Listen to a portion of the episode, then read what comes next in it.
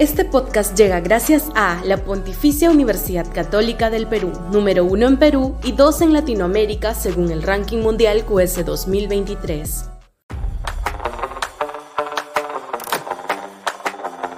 La vizcarrización del gobierno de Boluarte. Sudaca, Perú. Buen periodismo.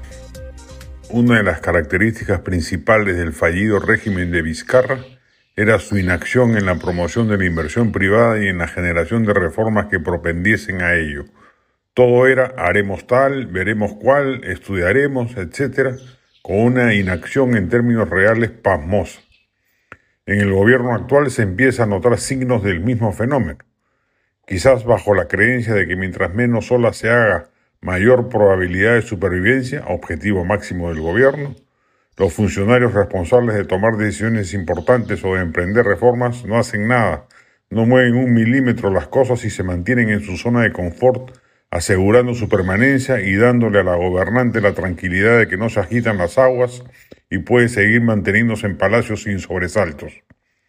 Muchos inversionistas privados que en estos momentos se acercan al Estado para hacer efectivos proyectos importantes de inversión, renovar algunos o emprender nuevos, se encuentran con una pared de hielo o una deriva a las calendas griegas por parte de los funcionarios respectivos.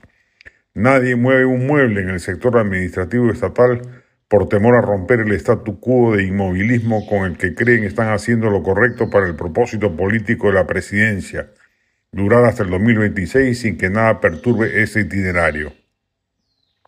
Entre la fujimorización política del régimen y su vizcarrización económica, el resultado final es fatal no remonta a la altísima desaprobación del gobierno. Las últimas encuestas reflejan una fijación a tasas terriblemente bajas y la inversión privada no fluye, a pesar de la aparente estabilidad política lograda, alcanzando así cuotas de crecimiento paupérrimas. Alguien tiene que convencer a Dina Boluarte, y no parece que vaya a ser el primero Tarola, de que será infernal el camino que le tocará recorrer si hasta el 2026 insiste en esa fórmula de gobierno. Su precarización irá en aumento y el malestar ciudadano irá creciendo, llevándola a una situación límite de estabilidad, efecto contrario al que el inmovilismo, como parece creer, le permitirá obtener.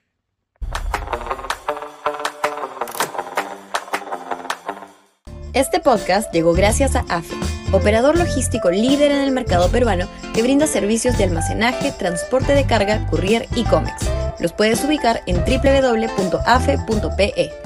Este podcast llega gracias a la Pontificia Universidad Católica del Perú, número uno en Perú y dos en Latinoamérica según el ranking mundial QS 2023.